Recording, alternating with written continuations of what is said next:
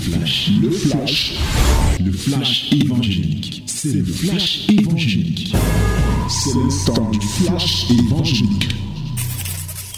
Voici le temps de la parole, la minute de la vérité à fraîche rosée. Ouvre ta Bible dans Actes des Apôtres chapitre 27. Nous lirons tout le chapitre. Yes, my beloved, we are now in the wonderful time. We are going to read our Bible in the book of Acts, Act of Apostle, chapter 27. We are going to read all the chapter. One, two, three. Let us read it together. Nous lisons tous ensemble au nom de Jésus. Un, deux, trois. Lorsqu'il fut décidé que nous nous embarquions pour l'Italie, on remit Paul et quelques autres prisonniers à un centenier de la cohorte Auguste nommé Julius. Nous montâmes sur un navire d'Adramite qui devait côtoyer l'Asie et nous partîmes ayant avec nous Astarque, macédonien de Thessalonique. Le jour suivant, nous abordâmes à Sidon. Et Julius, qui traitait Paul avec bienveillance, lui permit d'aller chez ses amis et de recevoir leurs soins. Parti de là, nous longeâmes l'île de Chypre parce que les vents étaient contraires. Après avoir traversé la mer qui baigne la Cilicie et la Pamphylie, nous arrivâmes à Myra en Lycie. Et là, le centenier ayant trouvé un navire d'Alexandrie qui allait en Italie, nous y fit monter. Pendant plusieurs jours, nous naviguâmes lentement et ce ne fut pas sans difficulté que nous atteignîmes la hauteur de Snaï où le vent ne nous permit pas d'aborder. Nous passâmes au-dessus de l'île de Crète du côté de Salmon. Nous la côtoyâmes avec peine et nous arrivâmes à un lieu nommé Beauport, près duquel était la ville de Lazé. Un temps assez long s'était écoulé et la navigation devenait dangereuse car l'époque même de jeûne était déjà passée. C'est pourquoi Paul avertit les autres en disant, Ô homme, je vois que la navigation ne se fera pas sans péril et sans beaucoup de dommages, non seulement pour la cargaison et pour le navire, mais encore pour nos personnes.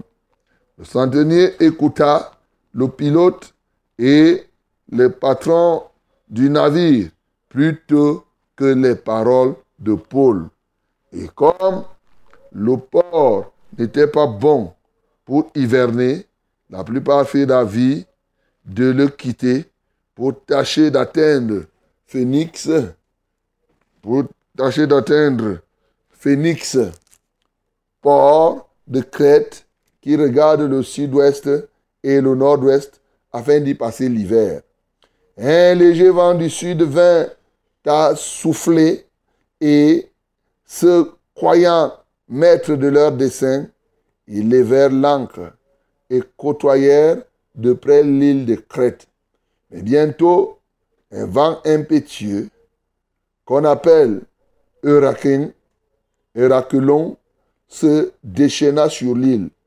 Le navire fut entraîné sans pouvoir lutter contre le vent et nous nous laissâmes aller à la dérive.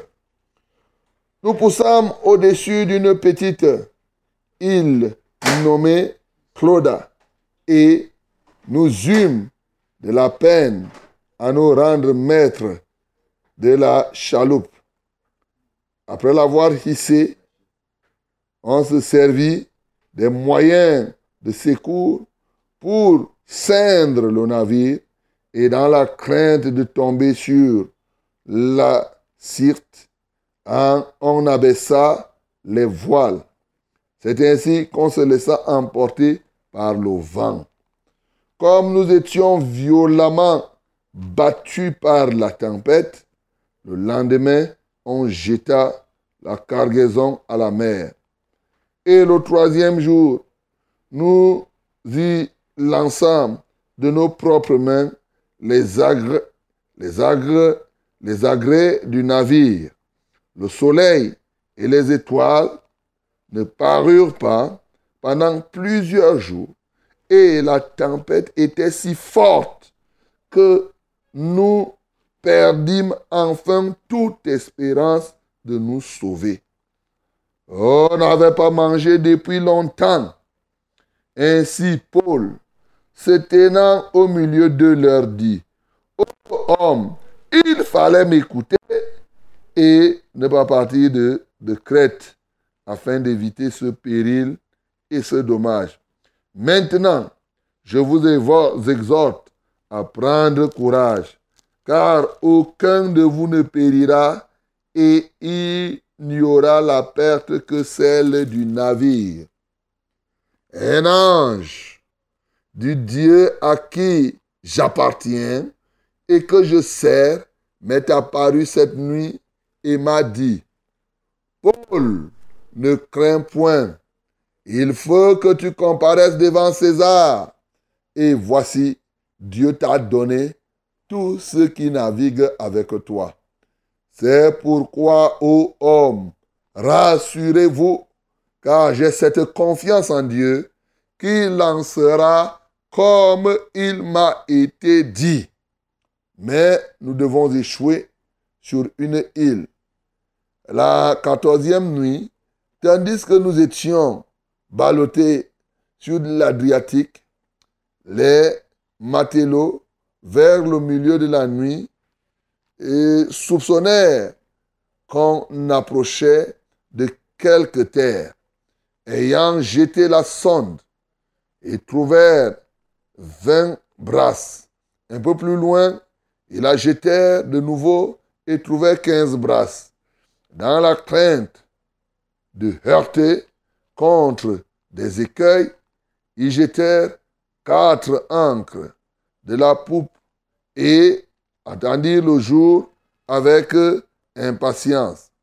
Mais comme les matelots cherchaient à s'échapper du navire et mettaient la chaloupe à la mer sous prétexte de jeter les ancres de la proue, Paul dit aux centeniers et aux soldats, si ces hommes ne restent pas dans le navire, vous ne pouvez être sauvés.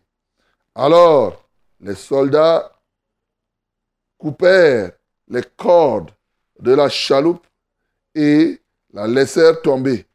Avant que le jour parût, Paul exhorta tout le monde à prendre de la nourriture, disant, C'est aujourd'hui le quatorzième jour que vous êtes dans la tente et que vous persistez à vous abstenir de manger. Je vous invite donc à prendre la nourriture, car cela est nécessaire pour votre salut et il ne se perdra pas un cheveu de la tête d'aucun de vous. Ayant ainsi parlé, il prit du pain et après avoir rendu grâce à Dieu devant tous, il le rompit et se mit à manger. Et tous, reprenant courage, mangèrent aussi. Nous étions dans le navire, 276 personnes en tout. Quand ils eurent mangé suffisamment, ils allégèrent le navire en jetant le blé à la mer. Lorsque le jour fut venu, ils ne reconnurent point la terre, mais ayant aperçu un golfe avec une plage, ils résolurent d'y pousser le navire s'ils le pouvaient. Ils délièrent les ancres pour les laisser aller dans la mer et ils relâchèrent en même temps les attaches de gouvernail. Puis ils mirent au vent le voile d'Artimon et se dirigèrent vers le rivage. Mais ils rencontrèrent une langue de terre où ils firent échouer le navire et la proue s'était engagée, resta immobilisée, tandis que la poupe se brisait par la violence des vagues. Les soldats furent d'avis de tuer les prisonniers, de peur que quelqu'un d'eux ne s'échappât à la nage. Mais le centenier qui voulait sauver Paul les empêcha d'exécuter ce dessein. Il ordonna à ceux qui savaient nager de se jeter les premiers dans l'eau pour gagner la terre, et aux autres de se mettre sur des planches ou sur des débris du navire. Et ainsi, nous parvîmes à terre sains et saufs. Alléluia. Bien aimé, le livre de Actes chapitre 27 a un langage des initiés, des initiés de la mer.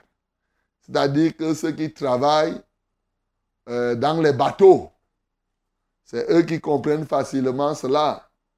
Et il y a des moments où quand tu lis là, ça te fait comme c'est le charabia que tu es en train de lire. Tu ne comprends pas beaucoup et souvent même les gens sautent. Bon, ils disent qu'il y a même quoi ici, on raconte quoi. Pensez-vous que c'est inutile que Dieu fait, a laissé que ça se figure dans la Bible inutilement? Non. Je t'assure que si un matelot lit ce verset, ce chapitre, il s'y retrouve très bien. Et même toi, l'essentiel c'est de comprendre, mais surtout de tirer les leçons qui s'imposent à l'intérieur. Bien-aimé, nous avons vu depuis qu'on a accusé Paul, il part de lieu en lieu. Hier, on a vu que Agrippa et Festus avaient même conclu que si Paul n'avait pas fait appel à César, César est le grand patron, le grand roi qui régnait à Rome. Eux, là, à leur niveau, ils pouvaient le libérer. Et là, maintenant, comme il avait fait appel à César, alors on a dit, bon, on va alors à Rome. Et c'est ainsi que on l'a mis avec certains prisonniers dans un bateau.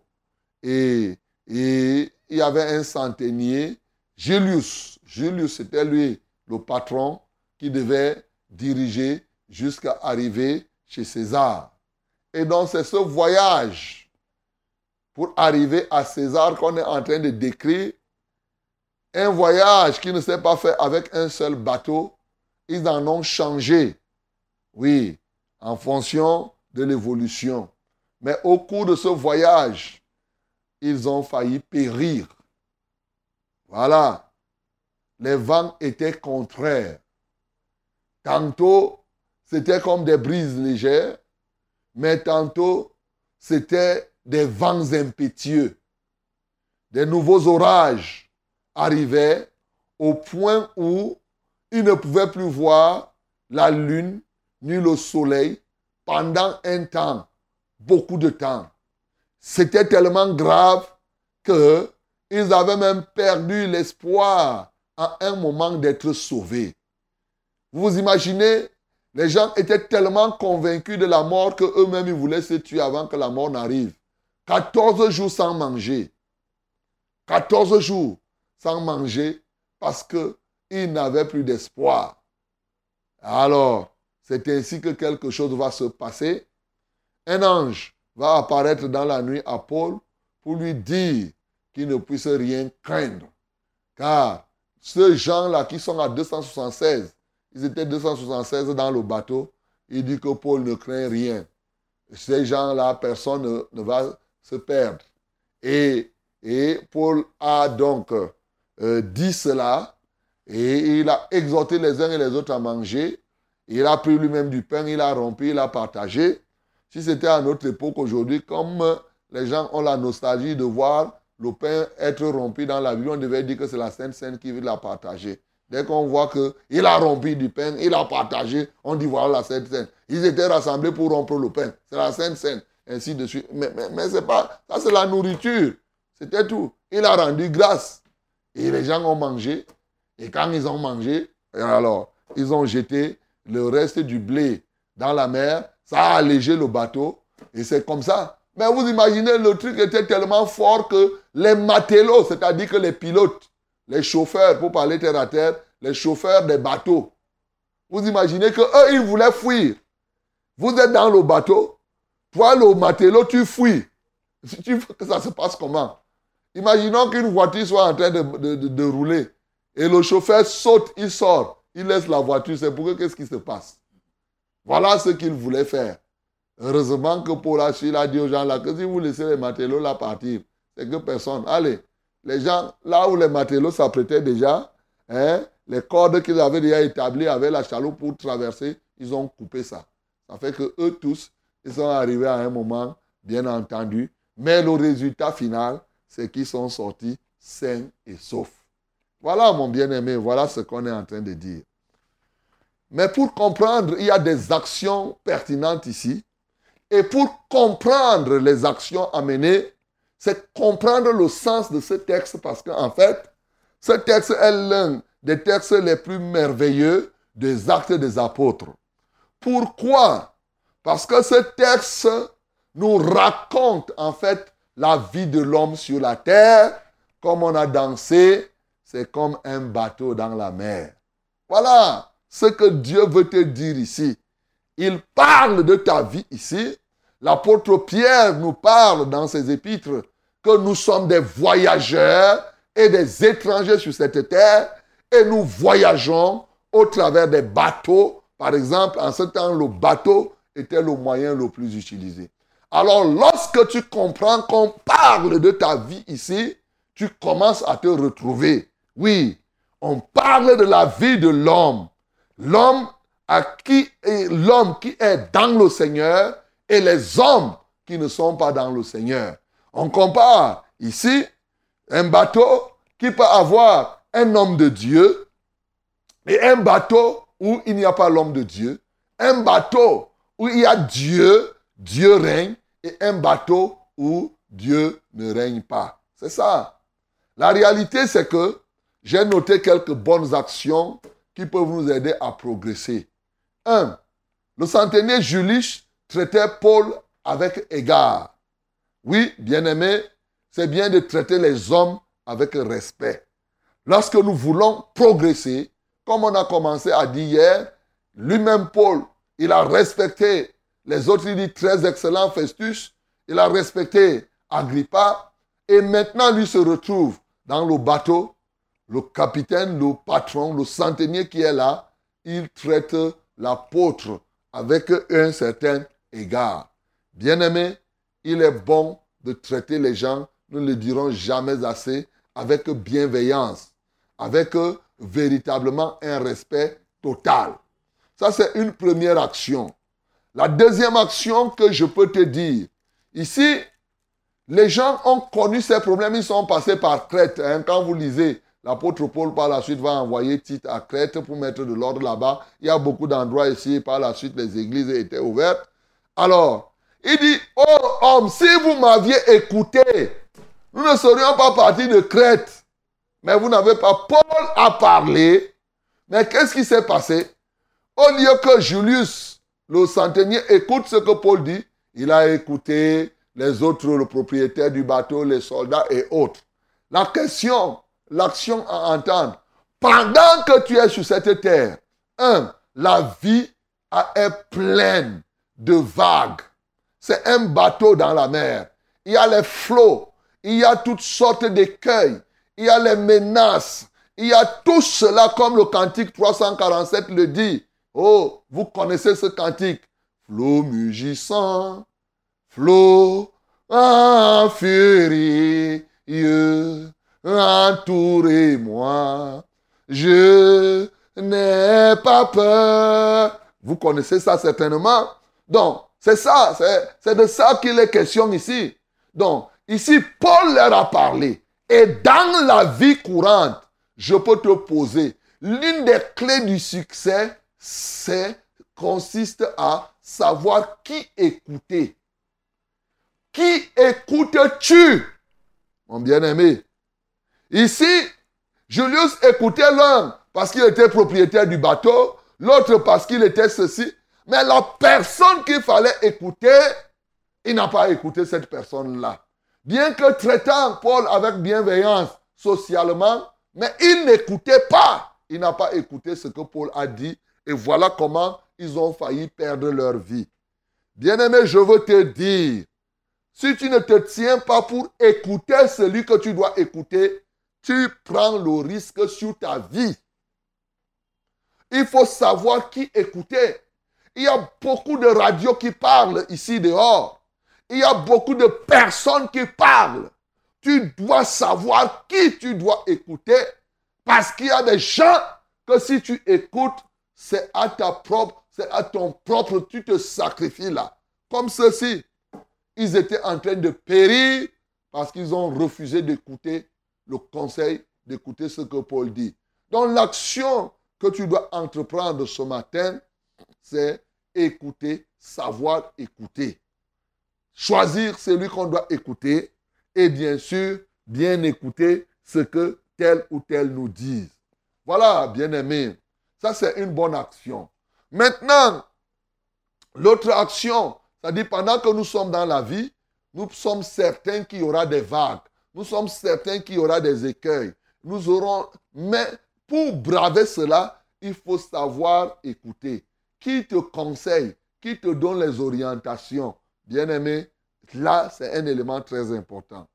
L'autre action qui est ici, c'est l'action que Paul a engagée. Voyez-vous, il a montré ici qu'il était différent. ils étaient 276, mais il était pratiquement seul qui était en communion avec Dieu, mais pas seul, bien sûr, avec l'équipe qui, qui, l'accompagnait, ce Macédonien Aristarque, et certainement Luc aussi, Luc qui a écrit, il était avec lui. Donc l'équipe de ceux qui servaient le Seigneur était là. Et dans la nuit, Dieu est venu lui parler. Rester en communion au milieu des vagues.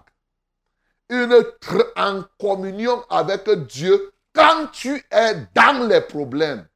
Bien-aimé, c'est un défi. Très souvent, les gens ne demeurent pas en communion avec Dieu lorsqu'ils affrontent des problèmes. Pourtant, c'est au moment où tu as les problèmes que tu dois demeurer en communion pour que les anges de Dieu viennent te donner la solution, ne serait-ce que viennent te donner l'assurance. Or, nous nous laissons distraire par les problèmes. Nous nous laissons engloutir par les problèmes. Ici, ils risquaient leur mort. Ils disent qu'ils avaient perdu l'espoir de vivre. Ils n'espéraient plus être sauvés. Mais ils sont restés en communion et c'est là où Dieu est venu lui parler pour dire. Et quand il s'est levé, il a donné, il a parlé que aux hommes, ne craignez pas, personne ne va mourir en réalité parce que un ange de Dieu à qui j'appartiens est venu me dire, et qu'est-ce qui va se passer? Je sais que comme ce Dieu a parlé, ça se passera ainsi. Alléluia. Faire confiance à ce que Dieu dit.